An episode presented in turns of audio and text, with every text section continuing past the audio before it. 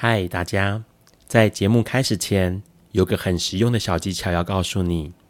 现在你可以往下滑去看资讯栏，里面有这个节目的留言连接。如果你听完觉得超级喜欢的话，请直接五星评论加留言。然后呢，你可以透过抖内请我们喝一杯咖啡。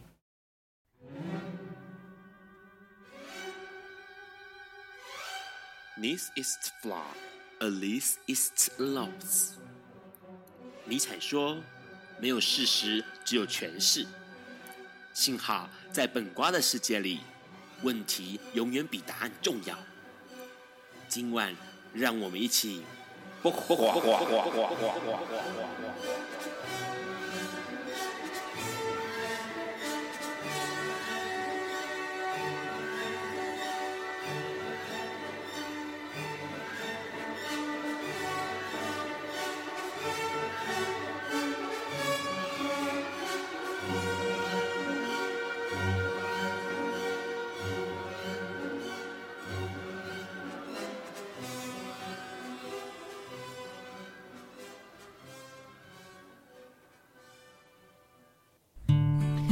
大家晚安。今天是二零二三年六月八日，礼拜四晚上九点钟。你所收听到的是《播瓜本瓜秀》第一百七十二集。我是主持人 Ron。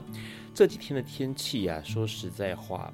白天啊，就是中午之前非常炎热，然后到了中午之后呢，有可能会出现大雷雨哦，或者是突然之间转阴，所以大家出门记得一定要带雨具哦，因为夏天的天气应该要到来了。虽然说端午节还没到，但是问题是这些事情一定要特别的留意，免得。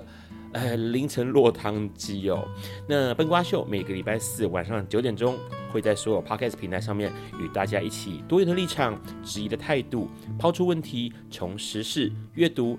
艺术、职人精神出发，来聊同志 LGBTQ、性别平权认同、生命经验以及社会观察哦。那包括 Apple Podcast 或者是 Google Podcast 或者是 Spotify、KKBox 等平台呢，都非常欢迎大家下载收听节目。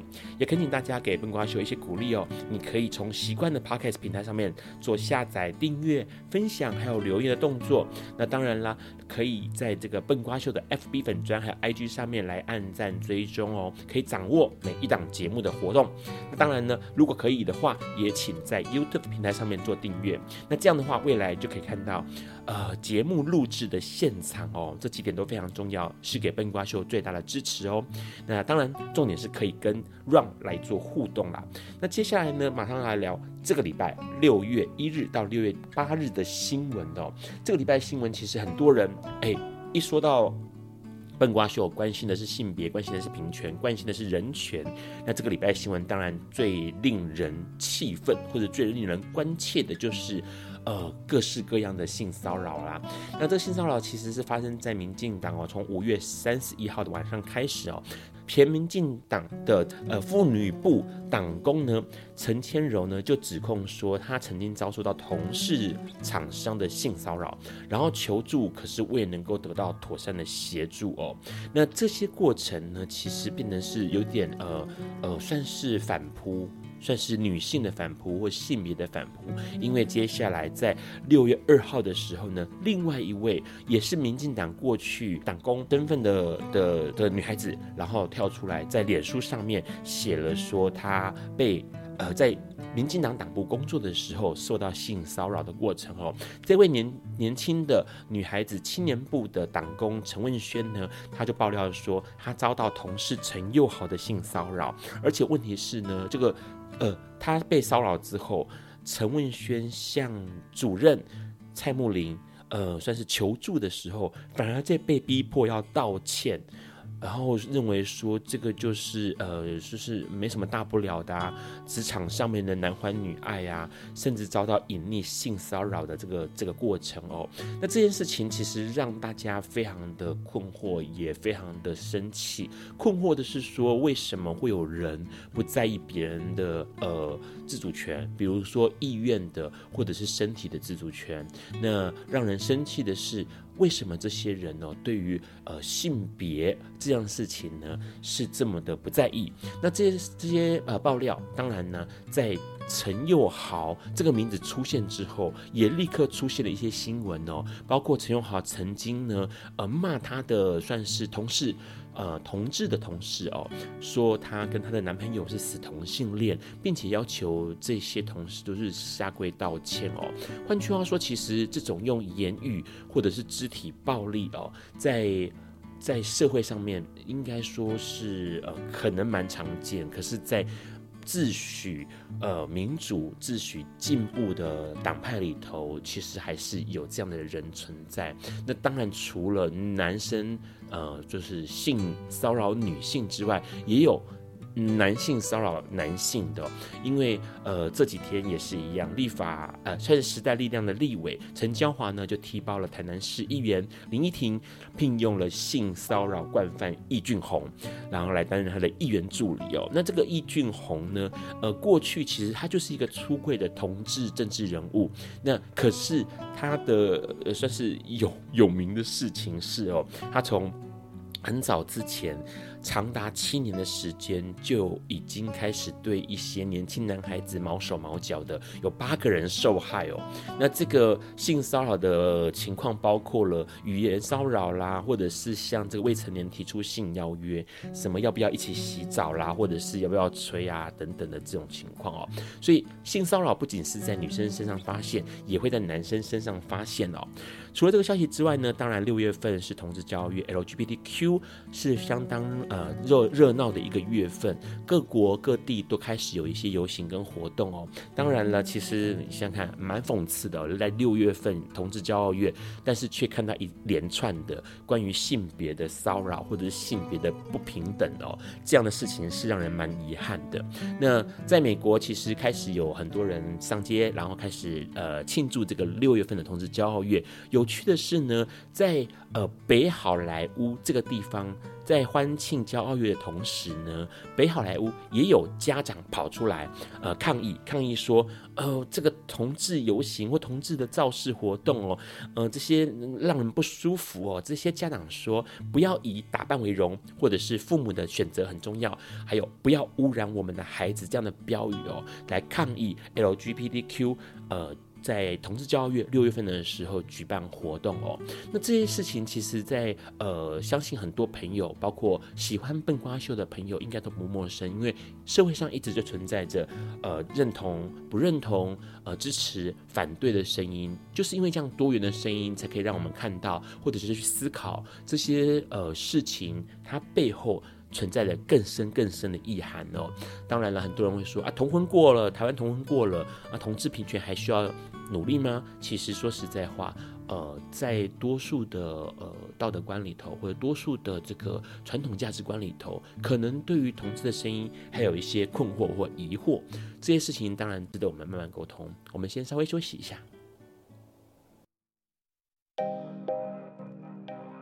有一天。亚里斯多德在河边洗脚，他看了看身边的学生，将脚抽出水面，再踏入河中，说：“死水已非浅水。”另一位古希腊哲学家赫拉克利特也说：“人不能两次踏入同一条河中，因为无论是这条河或这个人，都已经不同，就如同历史上的今天。”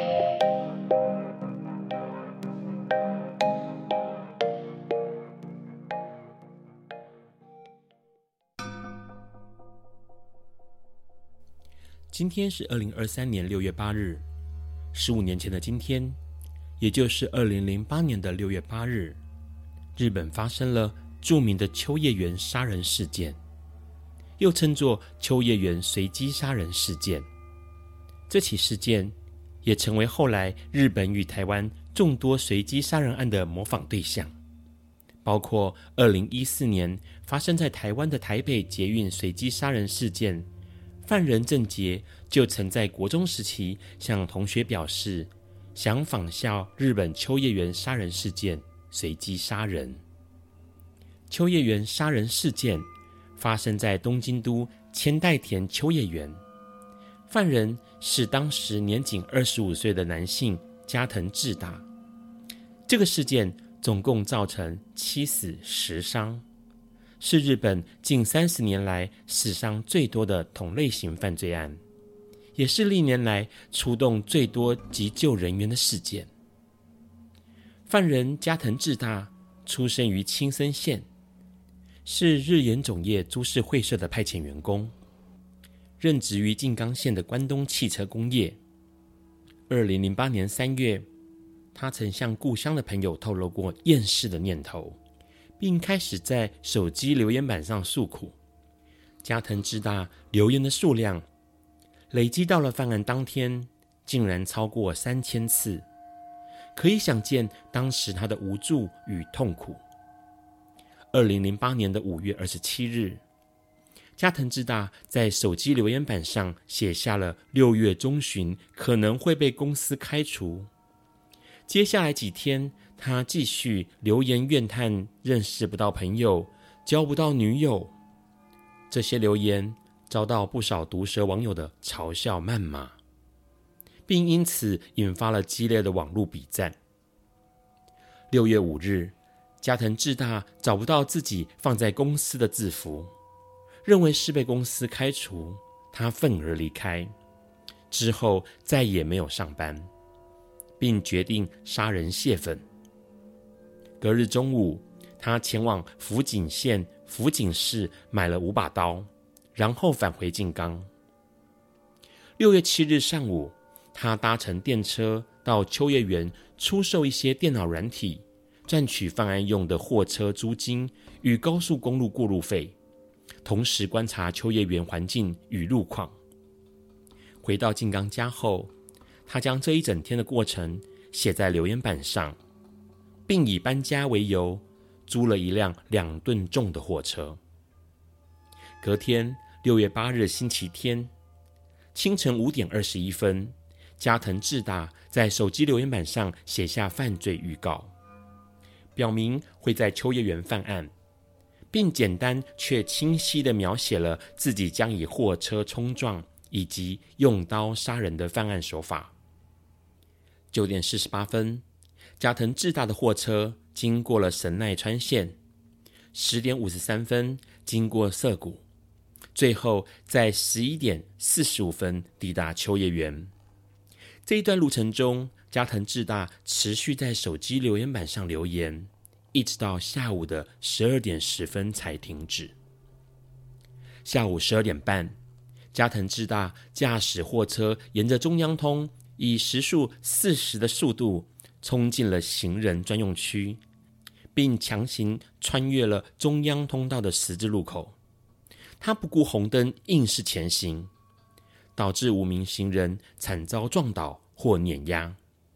然后加藤智大随即下车，双手挥舞着刀，一边疯狂大叫，一边攻击刚刚被撞倒的路人以及周围群众。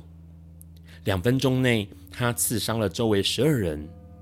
因为当天是星期天，街道上满是行人，场面顿时大乱。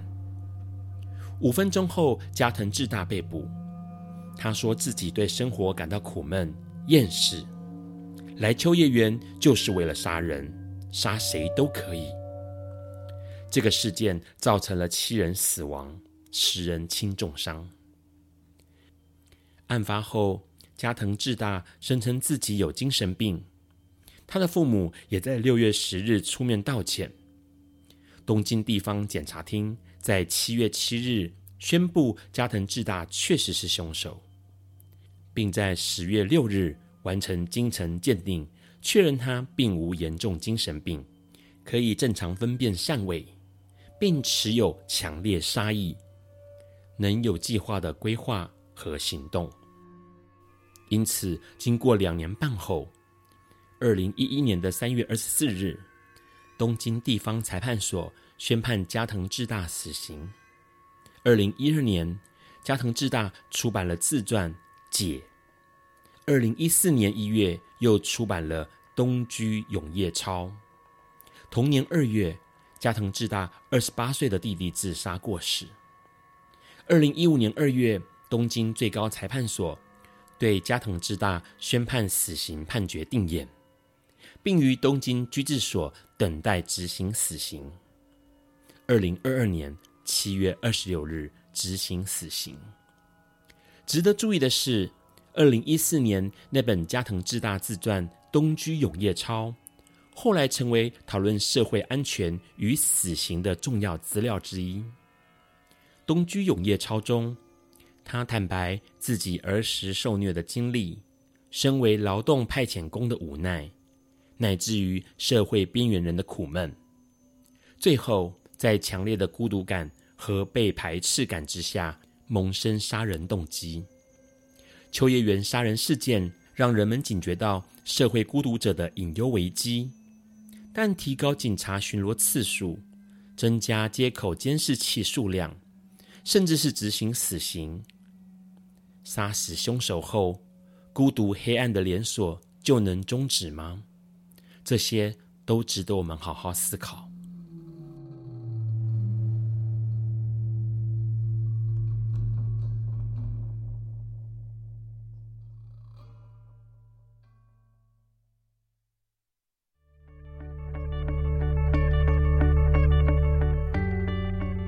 今天是昨天的明天，是明天的昨天。今天可以是去年的今天，前年的今天，甚至是历史上的今天。但今天不会重来。你今天过得如何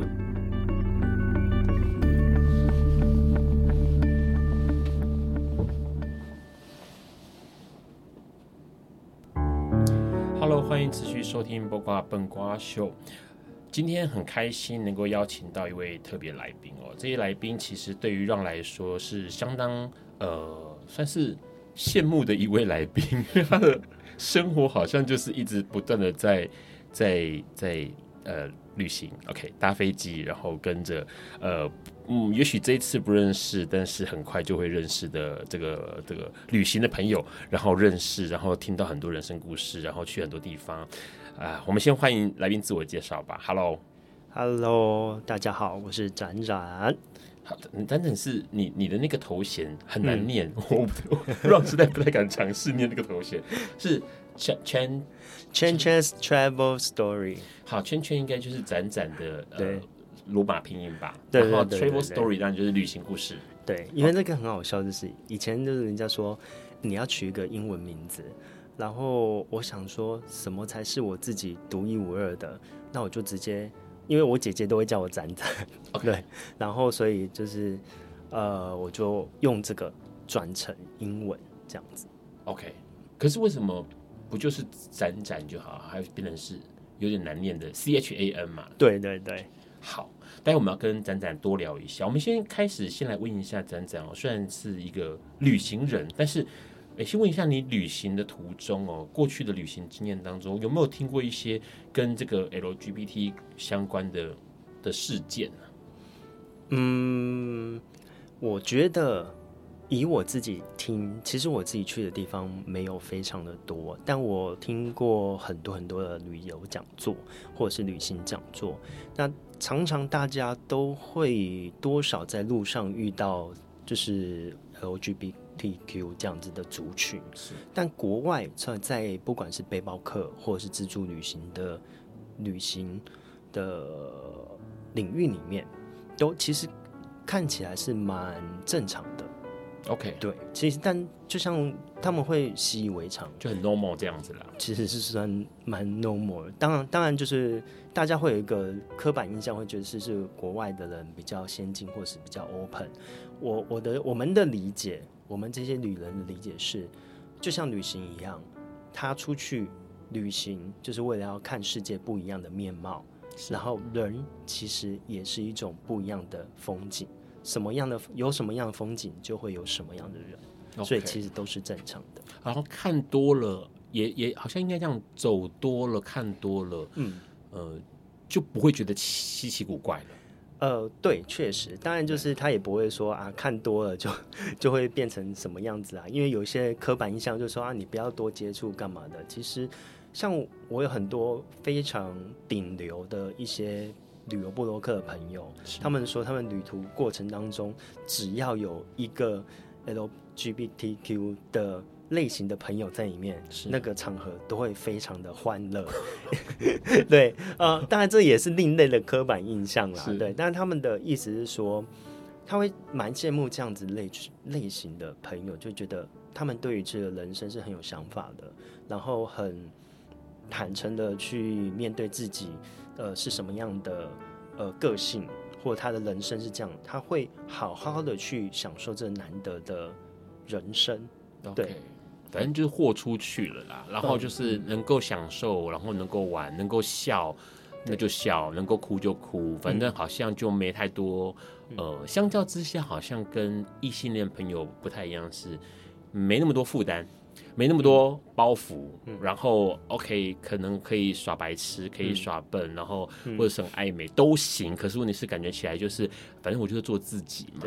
对。多数都是这样，对。但你有没有发现，就是做自己这件事情，其实是不分年龄、性别，还有不管你是什么样的族群，都其实都在寻求做自己。是，嗯，这是很难的。对，先问一下哦，像刚刚我们听到了那么多，呃，这一周发生的新闻，嗯，哎，其实蛮令人惊讶的。你对哪一个新闻特别有感觉？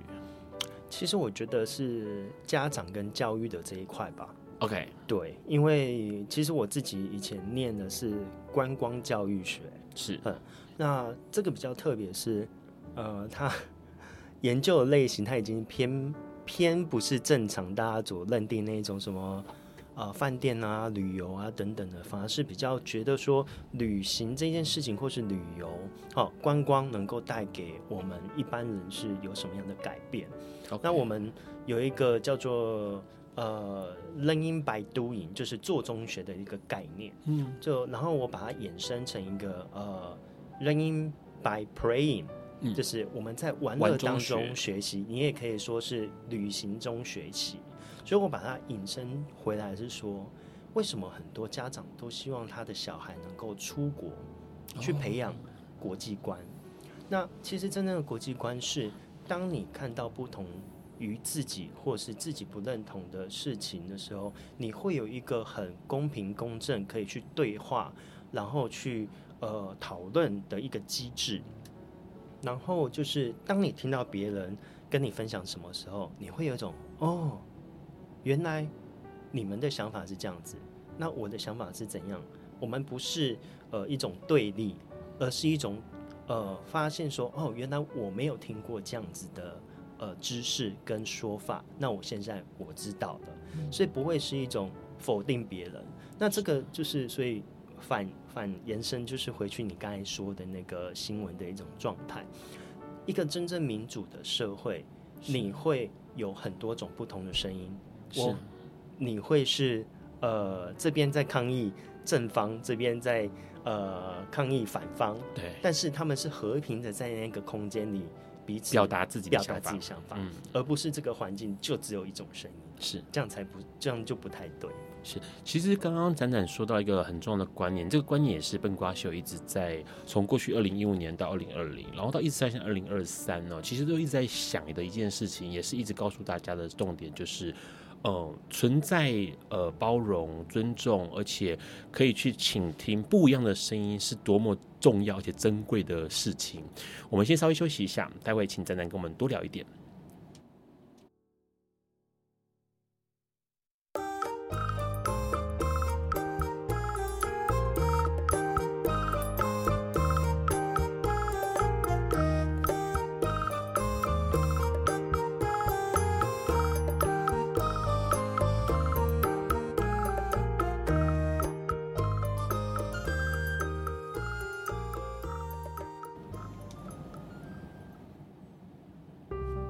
Hello，欢迎持续收听《播瓜笨瓜秀》。刚刚我们先听到了展展有趣的想法，我们先请展展打个招呼吧。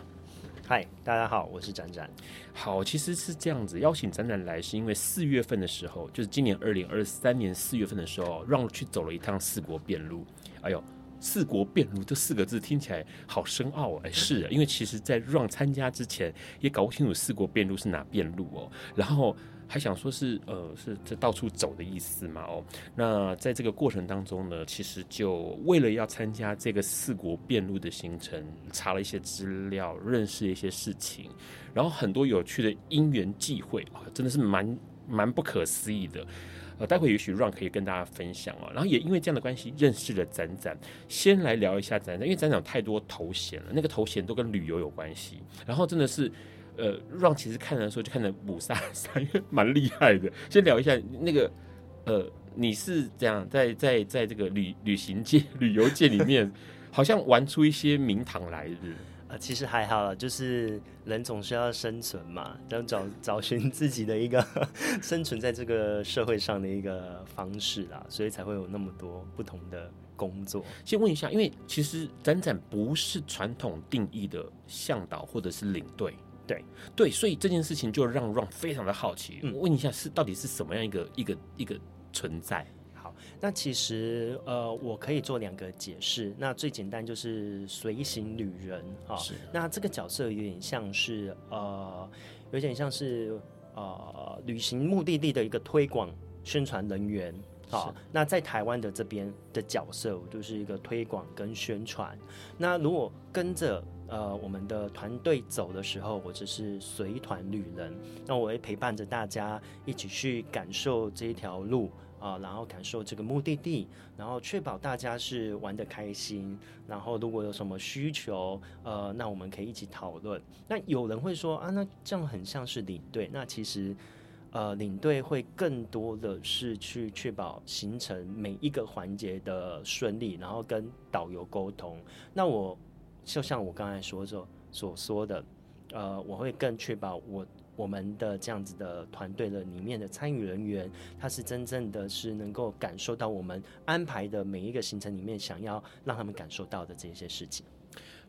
啊，听起来大家一定觉得超级悬，对不对？这个人好像功能在整个旅程上的功能很让人困惑。因为好领领队或者是导游，他们需要安排行程，嗯、要确保所有的团员安全的进出，嗯、或者是去下一个景点。嗯、但是这个随行旅人听起来像是以前国王出巡的时候带一个吟游诗人一样在身边，然后负责写下一些歌，然后唱晚上唱歌给所有的。的官员或者是皇宫贵族，是不是这种存在吗？我怕你讲的是太监，不是，就是以前有吟游诗人这种，然后就拿了一个小吉他，然后小乐器，嗯、然后就是把路上所见所闻唱出来。对，其实我们就是陪伴大家啦，因为有的时候我们可能我们有我们的导游跟向导哦.那我们的团比较特别，还会多了一个随行女人。所以其实呃会有这个位置存在，表示这一种路线来说，嗯、它不会是 shop shopping 团，对，没有错，不会是那种呃单纯水上活动啦，嗯、或者这种，对不对？嗯，嗯，对，而且也代表就是 这个随团旅人有一定的 知名度跟重要性。好，他的就是先问一下，你是什么时候开始做这样就是跟旅行相关的工作？呃，其实我觉得可以从一个事件开始，因为我在第一次环岛回来之后，然后我在台中有一个好朋友，然后他的以前空间叫做寻常，那他常寻常百姓的寻常，就是寻找寻的寻，品尝的尝哦，寻常。对，他以前就一直在办很多的旅行活动。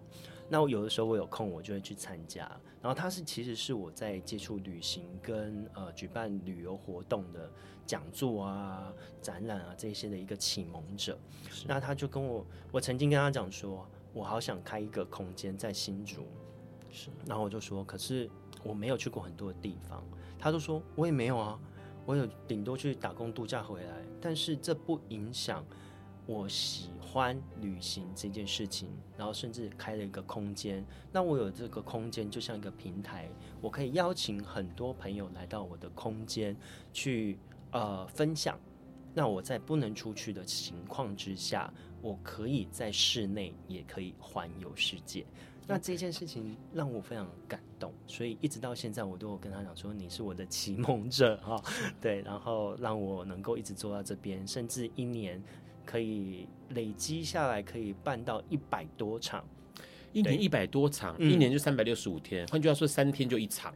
哎、欸，还有办别人的啦，还有自己出去的。对，OK OK，嗯，好。所以换句话说，对于推广旅行这件事情，你是在意的。嗯，对，我会蛮喜，而且也是蛮喜欢的。但是刚又回到那个随行旅人这件事情上面，嗯、随行旅人他就不能够是那种血拼团。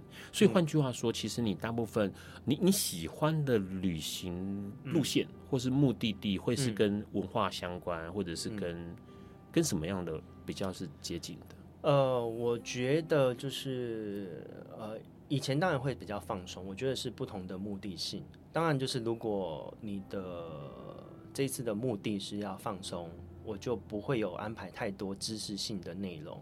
那如果是觉得呃我自己安排要带朋友出去，或是呃我自己是协助参与沟通规划的话，我会反而会希望多一点知识性的内容，因为其实我觉得这是一个责任感。很多人花了很多钱去到一个目的地，离开回去之后，有两种情况。第一个，我什么都没有收获到，对啊，呃，这个也没看到呢。不，应该是说啊，我看到这个，可是我不知道为什么去看。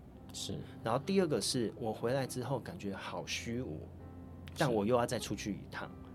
那这个其实是蛮诡异的。我花那么多钱，但是我又要再出去，并不是因为我在里面。获得什么让我想要再回去，而是我没有获到什么东西。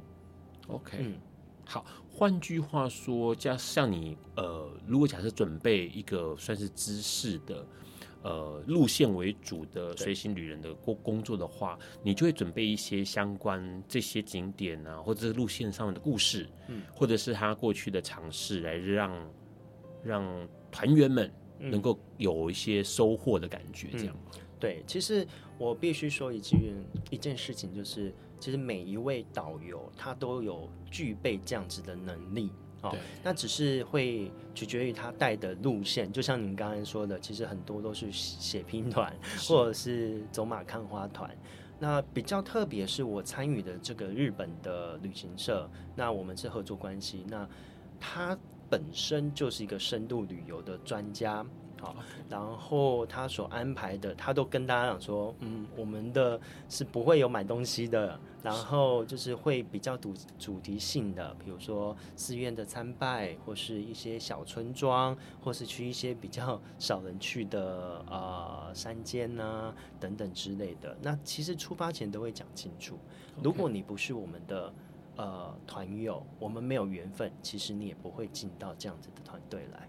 明白。那你过去以展展自己的经历来说，过去有没有有没有一个印象深刻的？你当随行旅人过程当中，印象深刻的呃经验或者过程？嗯，其实我觉得就是呃，我举例我们这一团的，就你去了这个是呃，昨天我就跟在跟玩珠姐姐聊天，是。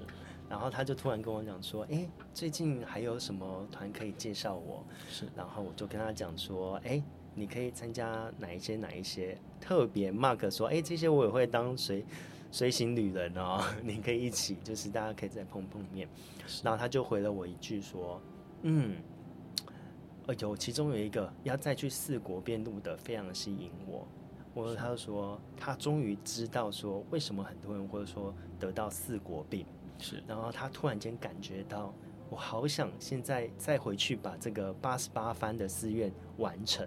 是，原来这个就是四国病。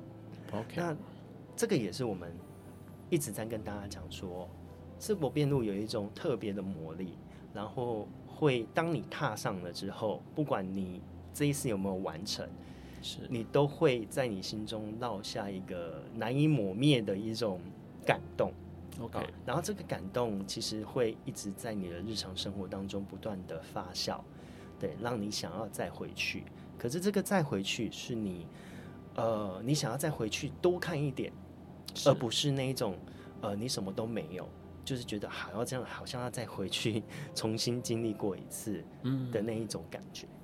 因为其实刚刚呃展展提到的这一个呃团员哦，这个玩珠姐姐，呃，当然她有一个有趣的感触了。这个感触其实让自己也有，因为其实在走四国的过程当中，会让你感觉到很特别的一种，像随时随地我都可以在我浮躁的这个段日子里头，我可以从脑海中翻出跟着大家，然后走在四国那个举目看不到任何人烟的道路上面，我就乡间小道。然后你很难想象，说我出国出国一个地方，然后居然看不到当地人，只看到当地的房子，然后没有人，然后你走要往往哪里走根本搞不清楚，然后只是跟着大家一直走。然后可是问题是那个东西很。很有趣，因为它就是在浮躁的那一刻响起的时候，心情会平静下来，然后呢，就会想要发现这些，哎，走四国好像还蛮有意思的。那待会我们会来聊一下四国，但是这个之前，我要跟那个展展分享一下，为什么说四国这个旅程对我让来说还蛮特别的，是因为其实让一直很喜欢花莲有一间庙，叫在吉安叫庆修院。呃，展展应该也知道，相信很多台湾的朋友也都知道庆修院，它就是一个很日式风格的庙。那对于 Ron 来说，它就是一个漂漂亮亮的庙。每次去花莲一定会去吉安的庆修院走一走，但是我他拜什么神，我根本搞不清楚。然后后来呢，直到前一阵子，呃，Ron 在西门町闲逛，西门町对大家都很熟，但是从来没有进去过台北天后宫。然后那一次就是已经报名了四国遍路团之后，突然之间不知道有有一次就经过。西门町就想说，哎、都没进去过天后宫，哎，进去看一看好了。进去看之后，我就看到，哎、嗯啊，怎么里面有拜一个一个一个日本的僧人这样子？然后他叫空海法师、红海大师。然后让那段就想说，哎、欸。这个人怎么会是一个日本人？然后在一个妈祖梅妈娘娘庙里头，对于 Ron 来说，这也是个大问号。那除了这个之外呢？呃，Ron 的另外一半，他在一个呃精品店里头、选品店里头办了个讲座，然后这个讲座也是他们老板希望他能够邀请这个女生来聊，聊的就是四国辩路的心得报告，然后有一些。PPT 啊，投影片这样，然后突然之间在报名了四国遍路之后呢，四国遍路就无时不刻的干扰的 run 哦。待会我们要再继续跟大家聊一下，还有展展他的旅游心得。在这个之前呢，我们要先休息一下，因为说实在话，有太多东西可以跟大家分享。关于这一个嗯，算是奇妙的旅程吧，因为跟其他人去日本的感觉截然不同，不是血拼，不是呃逛街吃东西，而是拜庙。然后走在无人烟的路上，我们休息一下。爱因斯坦说：“这世界不会被那些作恶多端的人毁灭，而是冷眼旁观、选择缄默的人。”苏格拉底说：“世界上最快乐的事，莫过于为理想而奋斗。”今晚，谁来跟我们说悄悄话？明人人悄悄话。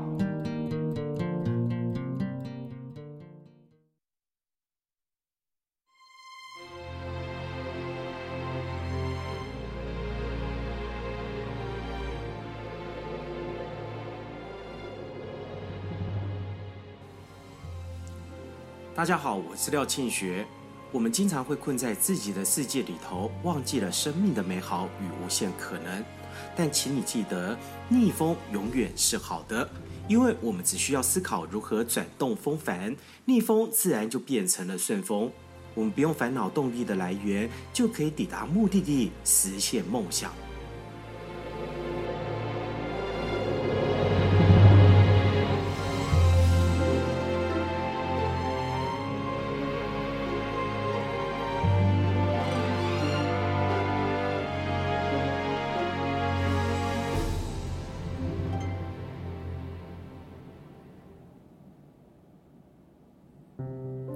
Hello，欢迎持续收听《播瓜笨瓜秀》。我们刚刚先聊到了四国遍路，然后刚刚在中场休息的时候，那个展展跟 Ron 看了一下，哎，他叫空海，对不对？空海和尚，空海和尚，弘法大师。因为那个 Ron 都喜欢把大家这样师字辈，就全部都大师这样。好，空海和尚，然后弘法大师。他其实因为 Ron 其实这样四月走完了之后，好多人都在问 Ron 说，哎，有听过四国遍路的行程？没走过啊，好不好玩，有不有趣？呃，听说很棒。然后有些人就会马上想到了，哎，那因为之前很多人都知道 Ron 会去走大甲妈，然后哎，有人会提到说，哎，跟那个西班牙朝圣之路，哎，是不是类似的宗教之旅哦？我们要请展展来给我们介绍一下那个四国遍路。还蛮厉害的。好，谢谢。好，不能说很厉害啦，也是传承。我自己也是受到四国边路的感动。是。那目前，呃，在有一位师姐叫严英，那她在自己走完四国遍路之后，然后回来台湾开了一个关于四国遍路的社团。脸书社团，那最近他把这个社团交给我，那由我来就是负责跟其他的版主一起，呃，推继续的为大众喜欢四国边路的人服务。这样，如果有兴趣的话，可以看一下这个社团。那简单跟大家分享一下什么叫做四国边路。那呃，以前其实叫做边路。旁边的边，好，那原因是它就是真的很偏僻。那它在呃本岛的南方嘛，它是比较属于南方，在四国岛。对于很多日本人来说，四国是一个很远的地方，因为不好到。哦，那以前现在大家都会说啊，我要去走遍路，走遍路。那其实以前叫做打遍路，是打敲打的敲打的打。哦，因为以前有一个叫做纳札，纳札就是我们在路上跟佛菩萨之间的一个名片，也是跟其他辩路者之间的一个名片。那长得有一张是白色，上面会有南无大师变造金刚的字样，然后会写上你的愿望、日期，还有你的姓名。哈、那在我们参拜的时候，你会把这个奉奉献，然后献给我们的佛菩萨。收纳的纳，手札的札。对，没有错。可是这个纳札在以前是用木片做的。OK，好，那我们到参拜的时候会把它打在寺院的墙壁之上。好，是。那所以以前叫做大遍路。好，那呃，所以久而久之，久而久之讲着讲着就会叫做四国遍路，四国遍路。好，那这个也是一个由来，这样子。OK，呃，四国遍路大家统计起来，因为基本上它就是把四国绕一圈。OK，基本上来说就把四国绕一圈，嗯，然后呢，这四国绕一圈的过程当中，它会行经八十八间庙，没有错。整个路程呃计算起来大概是一千两百公里，对，呃，徒步走的话大概要四十五天，四十五到四十六，然后有人走三个月，就看你的四十五应该是指那种就是呃正常的正常全徒步，或者是你的速度是比较呃呃，你就平均速度这样子去走.对，它按照它其实有一个。呃，建议路线，然后去走这样子。而且重点是，它有一千两百年历史。呃，现在已经一将近一千两百五十年了。对，所以相当惊人哦。嗯、因为其实这是一个相当历史相当悠久的，呃，算是宗教旅行。但是问题有趣的是，它后来也变成是一个算是心灵沉淀的旅行。我先问一下，嗯，因为展展自己不是日本人，对，然后可是却一直很努力的。在推广四国遍路，其实对对 Ron 来说，很想要邀请展展来上节目，是因为他那一个呃，在四月旅程过程当中，展展每次提到四国遍路的一些内容的时候，他的眼睛闪闪发亮。然后对于 Ron 来讲，好像展展跟这个四国遍路有很深的呃的关联或者是渊源。先问一下，你第一次接触四国遍路是什么时候？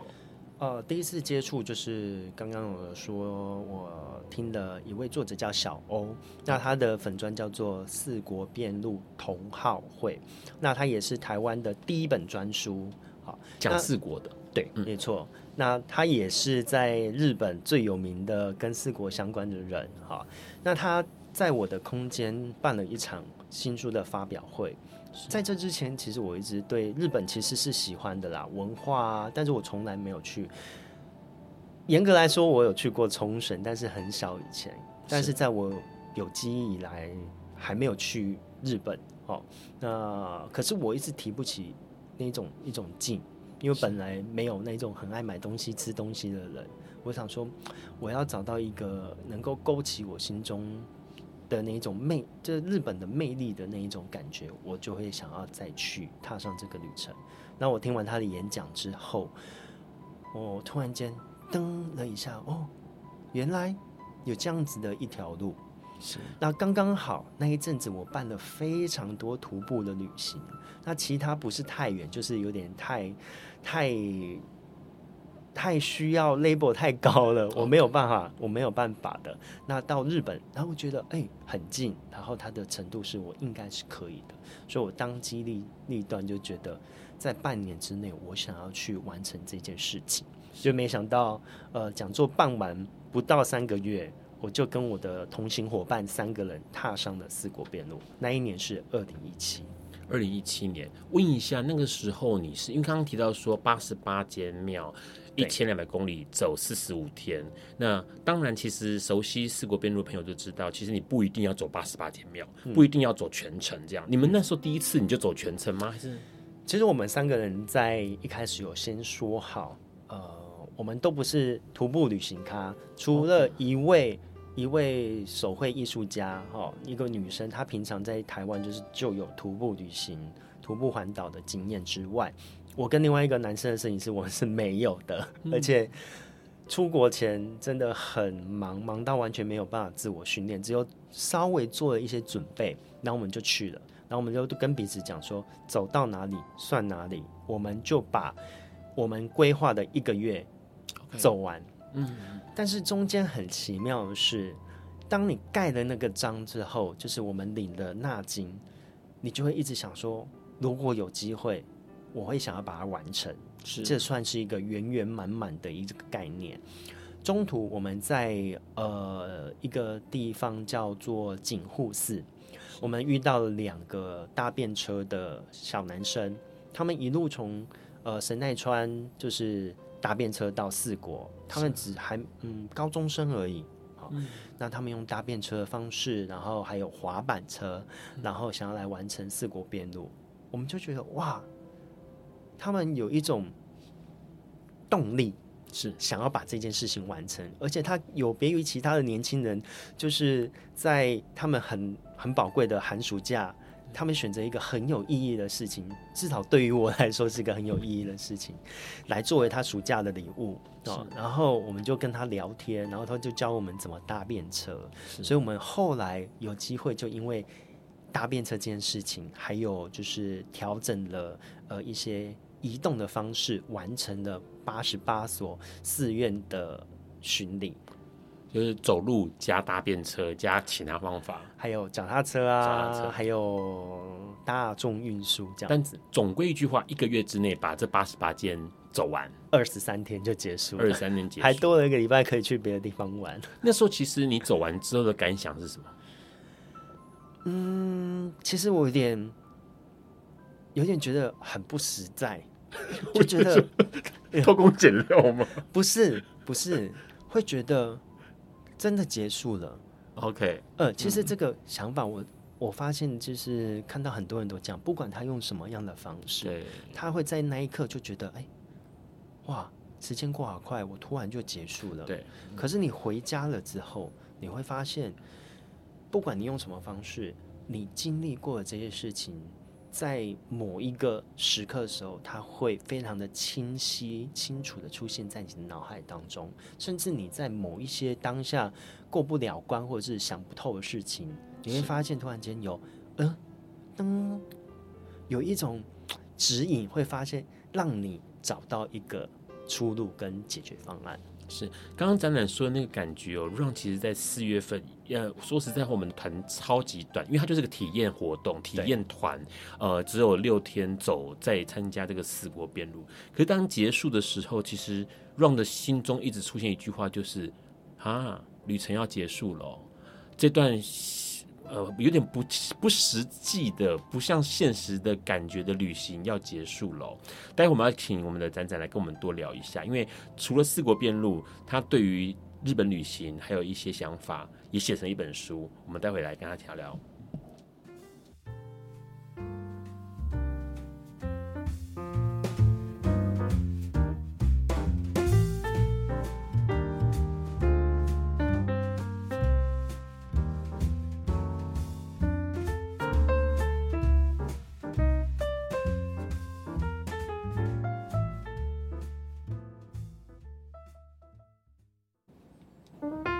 Hello，欢迎持续收听《播瓜笨瓜秀哦》。刚刚其实提到了一件事情，对于很多人参加过，就是走过四国边路，不管是参加团或者自己去哦，其实离开的那一瞬间，会觉得我好像回到凡间了，我好像要回到这个城市喽，就是嗯，不像不好像不能够再继续在这个呃，算是呃超乎想象的一个空间、时间的旅程当中继续下去，得要停下来了哦。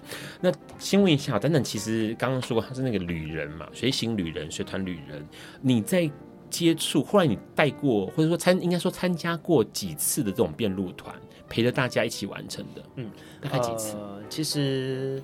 我是从今年开始，OK 啊，应该是说从去年底啦，去年底，二零二二年底，对，我先从熊野古道，然后它也是世界文化遗产，然后再就是呃我们的四国遍路是，然后算是我呃，Run 参加是四月份嘛，算是你刚带没多久。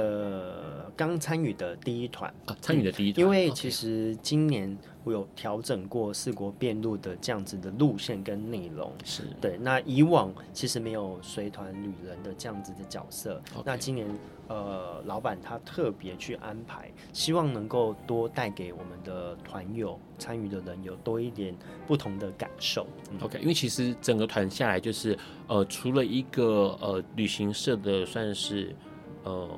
天田小姐算是领队，呃，他是导游，导游、嗯、，OK。然后另外一个那个阿南小南，嗯，是，他也是导游，是导游，所以两个导游、嗯，对，然后一个随行旅人这样子。嗯、还有还有，你会发现有的时候会有那个先达，OK，先达，嗯，先达。好，所以先达大概讲一下，就是走过很多次遍路的日本人，嗯、然后呢，他的资格已经到先达的程度，他可以带大家一起走这样子，而且需要考试。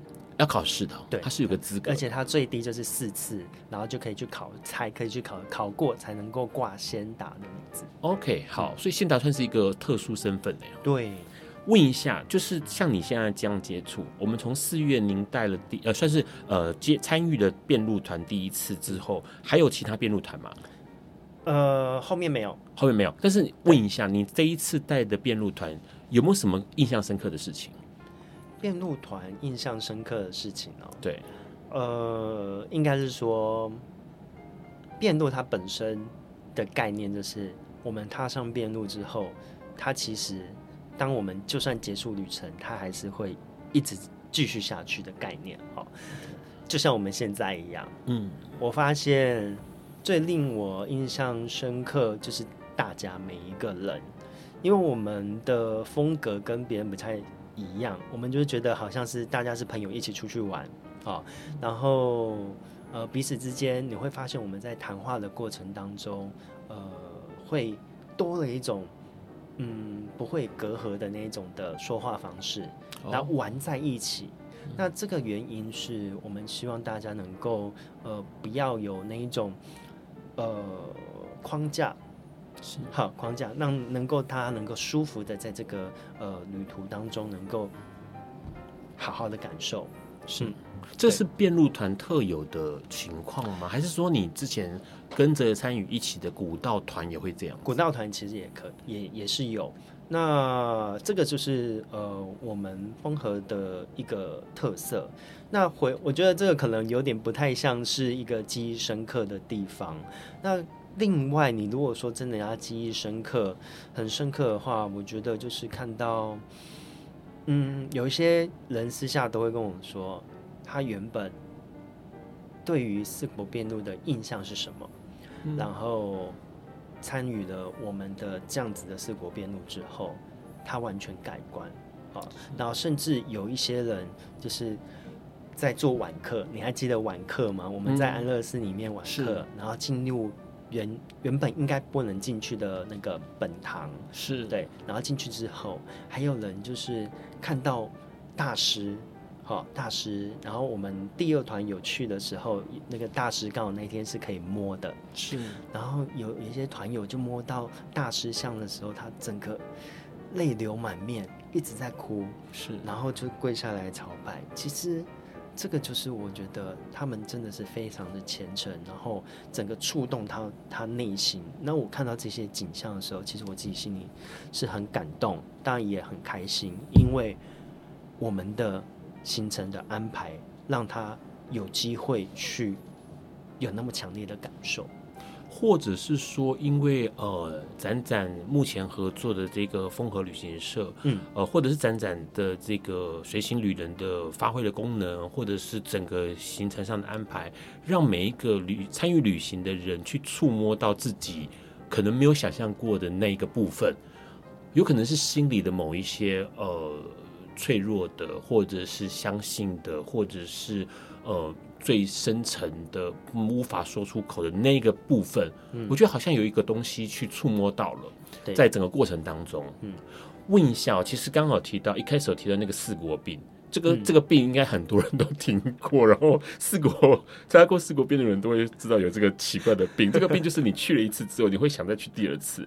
呃，对于展展来说，你自己去了四国边路，包括自己走，然后、嗯、呃参加呃这个行程，你去过几次了？嗯呃，包括我自己也去的话，大概断断续续大概有四次吧。然后，嗯，这个病有越来越严重的情况吗？其实算是有耶。你知道为你觉得为什么？为什么他会有？因为你就会想要，就是你只要四国，你就会默默的想要往寺院的方向走去。OK，就是它有一种特别的吸引力，就是你在城市，我反而在那个市区，是，就是哪怕买完东西，我还是觉得好像。哪里不太对劲？嗯，就人太多，我就觉得很不舒服。然后，但是我只要就是慢慢的往寺院那个方向去，是，然后我就有个目标，然后我走向那里，然后到达那边参拜完，我就有一种心安的感觉，是对。然后坐在那边看一看，然后哪怕就是只是晒晒太阳，然后看着别人在参拜，我也觉得心里是蛮平静的。OK，对，然后我发现很多人都会有做这样的事情。他出国就开始不去那些景点，那景点有一些当然就是很重要的，他们会去，是可是他们会以呃巡礼参拜为主。那我必须要跟大家呃分享一个想法是，千万不要以为只有呃你是信徒或者是。呃，你是弟子，或者是你是宗教信仰，对，有是宗教信仰才能去，哈，就跟西班牙朝圣之路一样，大家是欢迎你到这个寺院，然后走上这条路，去认识它的文化、历史跟背景，然后进而让更多人知道，这其实就是为什么我在想要推广这件事情的一个原因之一。OK，因为其实刚刚呃展展说的那个的过程哦，让在自己走四国边路，其实印象最深刻，然后也是后来很常跟大家聊到的事情是，到四国这些庙，然后你进去的时候，你看到它，因为它跟呃佛呃神道教的庙华丽的排场的不太一样，它就是古朴的，然后那些木头都已经变成灰色的，然后你一想到说这些庙在这里，就在这个山里头或者这个树林中。待了上千年了，他就一直孤零零的在这里。那一刻你会觉得很不可思议，就是什么样的东西把千千年或百年后的我拉到这个现场来，然后看到这一个建筑物，那这个建筑物就在这里矗立了这么多年了，是很震撼的，因为你是看到那个历史的洪流在你身边流过的那种感觉，这是很惊人的。对，今天其实展展来之外哦，提到了四国辩论，他还要聊一个东西，就是。他出了书，在五月十号哦，呃，介绍一下这本书吧。好，那这一本书叫做《十六岁的壮游客》。好，那我们是十二位旅人一起集合的合著书，那很荣幸的成为里面的其中一员。那当大家就，我就其实很有趣的，人家说，哎，那你是十六岁去的吗？我们没有名，这十六岁的壮游客不是十六岁吗？对，其实我一开始有想要拒绝，但他就说，呃，后来我们聊一聊，他就说其实没有限定，那我们讨论出一个概念，也是原始的概念。那我我用我自己的方式跟大家分享。那十六岁其实它就是一个比较呃盖瓜的一个概念。那其实隐身是一种重新出发的勇气，它。讲的是一种状态，因为在十六岁，其实青春年华，然后最勇于尝试很多呃事情的年纪，好，然后像国外十六岁，可能在大学之前，他会先去 gap year，然后等等之类.你能够在这个时候去看很多的东西，去望眼世界，去旅行，然后再回来找寻自己未来的目标的时候，它是一个非常重要的状态，所以当你。觉得你要进入这个状态的时候，不管你是十六岁、二十六、三十六、五十六、六十六，甚至是七十六，当你想要再一次踏往世界去找寻一种，呃，让你重新回到十六岁的那一种兴奋感也好，嗯、或是那种活力，是或是对于世界是充满许多的好奇感的时候的那个状态的时候。你都很适合来看一下这本书。OK，所以它叫《十六岁的壮游客》，对并不是作者们都十六岁。对对对。其实那时候让看到的时候哦，其实有一个想法是，十六岁好像是一个冲动的年纪。嗯。那个冲动有时候是，呃，不不顾不顾不顾后果的，就是完全不顾后果。对，就是啊，那那就走吧，就出发吧，这样子的哦。那那个状态其实就是这本书要讲的各种旅行嘛，嗯、对不对？而且还带着一种叛逆，OK，就是你会不害怕，是。对我们不，我个人现在比较不会说，呃，你要勇敢啊，你要有梦想，我反而会鼓励大家一定要有一个目标，是。你要，嗯，你要勇于去为自己的目标做，呃，出走，做出发，做一种行动，是，哦，那当你慢慢你什么都不做的时候。它永远就会是一种在脑子里的幻想，那就就一直会变成所谓的梦想。梦想不一定会完成，可是目标只要你有动作，它就有机会完成。就像我们，我们一开始走路，觉得可能不会完成八十八所的寺院巡礼，可是我们调整了一下状态，然后愿意去。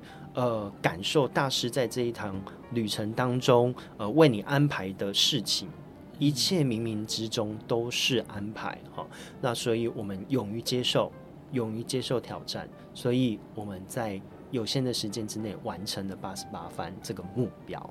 对，这个也是我们想要分享给大家的。OK，所以在这本书哦，《十六岁的壮游客》里头，五月一号出，哎，五月十号出版的，嗯、大家其实可以翻看这本书，买这本书来看一下，因为其实里面蛮多，就是是以这个冲动的，然后呃勇往直前的，然后叛逆的想法去完成一些旅程跟过程哦。那当然有些东西可能是你到现在。三十几岁、四十几岁，想说：“哎呀，我是不是还有余力哦，去完成的的旅行哦？”这个都可以让大家参考。说实在话，旅行真的可以让大家看到更多的世界。来问问看，大家有没有走过四国遍路，或者是你记忆中印象最深的旅行是什么？都欢迎留言跟 Run 来分享哦。啊，当然啦，在笨瓜秀里头，你可以从呃 Podcast 的平台上面来呃订阅，或者是下载，或者是分享这个笨瓜秀。然后呢，也可以在 YouTube。F B I G 上面来跟 Ron 互动，获得更多的活动内容，还有节目讯息哦。今天非常开心能够邀请到展展来笨瓜秀，谢谢展展，谢谢 Ron。所以接下来马上就要带团了，对不对？呃，对。怎么说？秋天，秋天，嗯，也是一样是古道的。呃，主要是有西国三十三，还有还有小豆岛啊，还有木曾路啊，还有最重要的四国边路。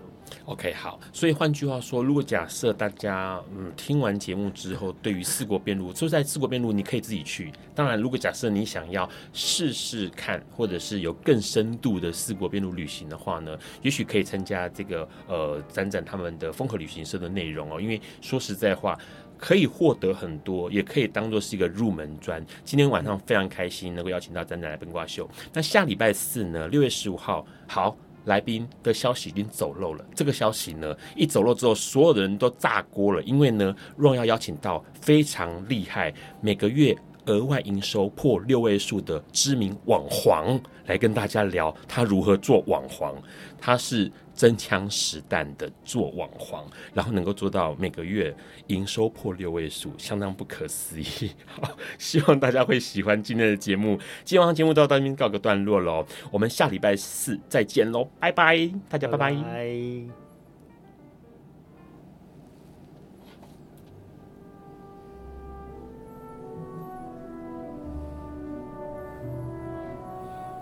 感谢收听本集节目，欢迎分享、评分、下载、收藏，并从你习惯的 Podcast 平台订阅笨瓜秀。此外，你的热情抖内也是对笨瓜秀的最大肯定，让笨瓜秀在未来的日子里能继续陪伴大家。